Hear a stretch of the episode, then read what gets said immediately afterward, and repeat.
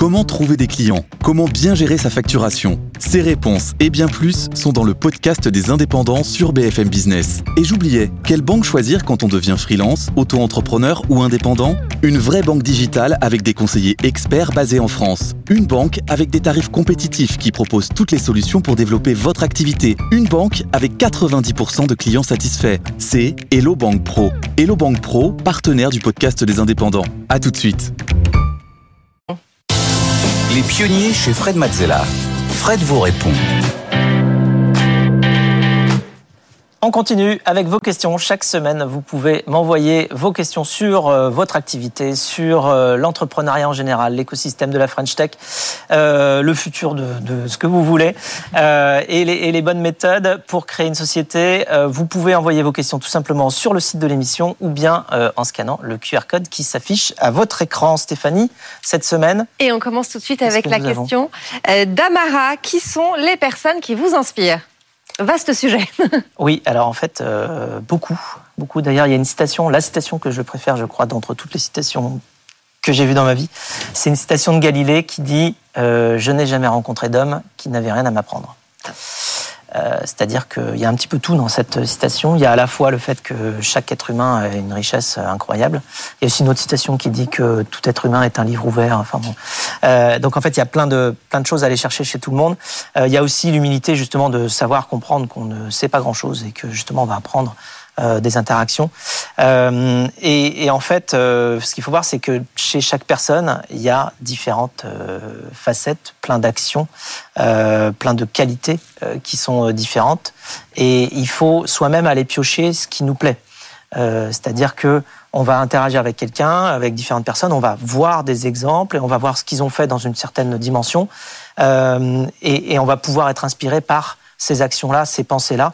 Euh, on va pas forcément être inspiré par l'ensemble de ce que euh, cette personne a pu faire, puisqu'on est tous chacun unique, et donc on va pouvoir euh, s'intéresser plus à certains aspects qu'à d'autres.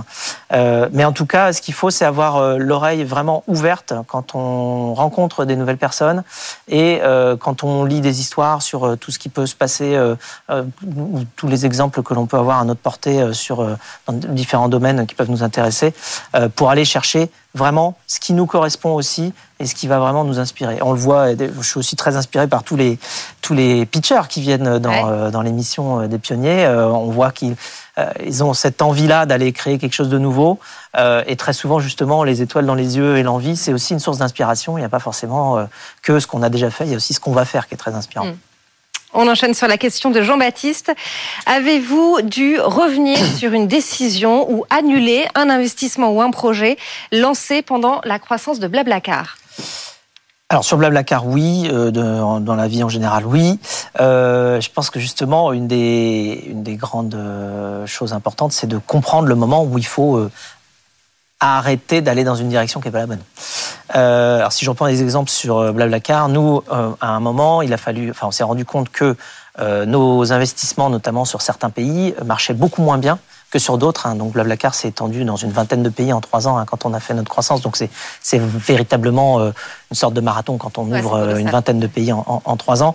Euh, et donc sur ces trois années-là, eh bien, euh, et sur les 20 pays, il y en a deux, trois qui marchaient moins bien que les autres.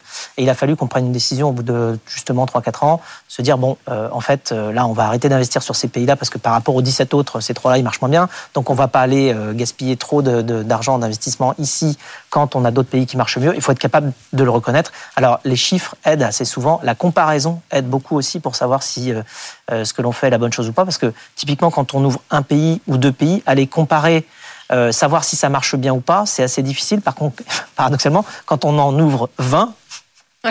en même temps, on voit assez vite ceux qui marchent et ceux qui marchent pas parce qu'on peut les comparer. Donc ça, c'est un gros avantage. Euh, et, et, derrière tout ça se cache en fait une certaine euh, notion de, euh, de coût irrécupérable. Euh, C'est-à-dire que, alors j'adore cette notion-là, enfin en, en, anglais on dit sunk cost, c'est la notion qui permet de comprendre que c'est pas parce qu'on a déjà payé pour quelque chose qu'on doit payer pour la suite. Mm.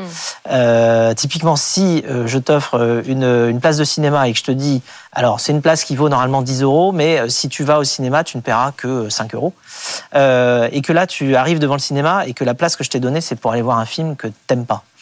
Est-ce que tu vas plutôt payer 5 euros de plus pour aller voir un film que t'aimes pas Ou est-ce que tu vas dire bon bah tant pis la place que Fred m'a donnée c'est bien mais en fait euh, j'ai pas voilà donc tu vas passer ton chemin et ne pas aller au cinéma en disant c'est pas grave je, je rate ça. Ou est-ce que tu vas dire bah non carrément j'achète pour 10 euros une place pour un film qui me plaît?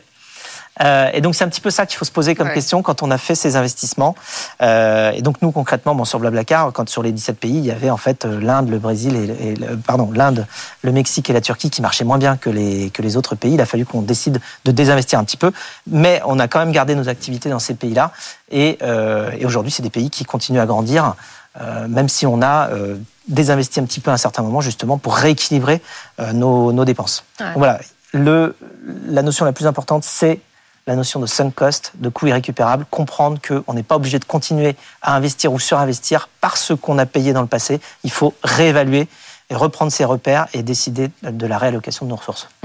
Merci beaucoup Fred pour euh, toutes ces réponses aux questions que vous nous avez envoyées via la page des pionniers sur le site de BFM Business. Vous pouvez évidemment retrouver euh, cette émission en podcast, en replay sur les plateformes. Euh, et c'est fini pour aujourd'hui Fred, mais on se retrouve très vite la semaine prochaine. On se retrouve la semaine prochaine, avec plaisir. Les pionniers chez Fred Mazzella sur BFM Business.